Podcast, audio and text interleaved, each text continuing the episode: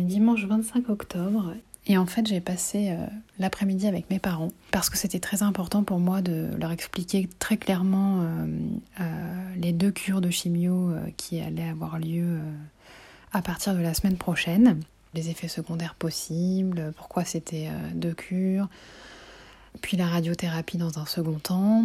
Donc j'ai fait une petite fiche avec les explications, les dates et tout ça pour que tout soit très très clair. My Boob Story, le journal optimiste de mon cancer du sein. Et j'avais déjà euh, comme idée de faire une notice de bon usage à envoyer euh, un petit peu euh, à mes amis et ma famille pour dire ce que j'avais sur le cœur et comment j'avais envie d'aborder ces prochains mois. Voici un petit récap de ce qui va se passer pour nous ces prochaines semaines, comme ça tout sera j'espère le plus clair possible. Alors, je vais avoir deux cures différentes de chimiothérapie ayant pour but de réduire à néant les risques de rechute. Ensuite, il y aura 4 à 6 semaines de radiothérapie ciblée là où était l'anomalie. La première cure commencera ce vendredi 30 octobre. Il y aura 4 injections espacées de 15 jours, soit jusqu'au 11 décembre. 15 jours plus tard, le samedi 26 décembre, débutera la deuxième cure qui sera moins dosée et plus régulière car effectuée chaque semaine jusqu'au 12 mars. La première cure sera la plus costaud, il faut ce qu'il faut, et l'effet secondaire principal sera les nausées pour lesquelles j'ai beaucoup de prémédication. Et c'est là qu'on voit qu'on est en 2020, tout est fait pour que vraiment on soit au mieux.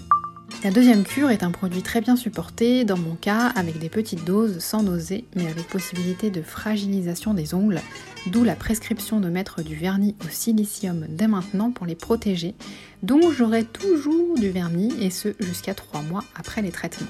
Tout va se passer en hôpital de jour. Chaque rendez-vous chimio, j'arrive dans le service, j'ai un petit entretien avec l'oncologue du jour, pour voir comment ça va, elle valide le produit. Ce dernier est fabriqué spécialement pour moi dans la bulle, deux étages plus bas. Et pendant ce temps-là, je patiente en salle d'attente. Quand c'est prêt, on m'accompagne dans une chambre avec trois autres personnes. Une infirmière s'occupe de moi tout du long. Le produit passe en perfusion durant environ une heure. Il ne se passe rien pendant que le produit est diffusé. C'est 24 heures plus tard qu'il peut y avoir des réactions. L'effet le plus relou, c'est la perte des cheveux qui va être totale et va commencer deux semaines après la première injection. J'aurai un casque de froid pour aider et on m'a conseillé des massages d'huile de ricin, huile de coco pour hydrater. Et puis je vais m'acheter une frange des frangines qui se met sous un bonnet, plus tendance qu'une perruque et très jolie a priori.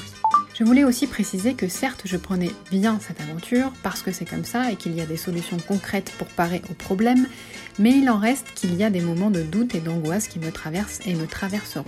C'est parce que vous acceptez les moments où ça ne va pas que vous allez bien, dixit ma psy. Il faut imaginer que sur ces prochains mois, j'ai écrit prochain moins, ce qui est un lapsus assez révélateur, ces prochains mois, qui vont être relativement longs, je vais être comme hypersensible. Un petit mot, une petite réflexion peut me mettre le doute ou nourrir une angoisse.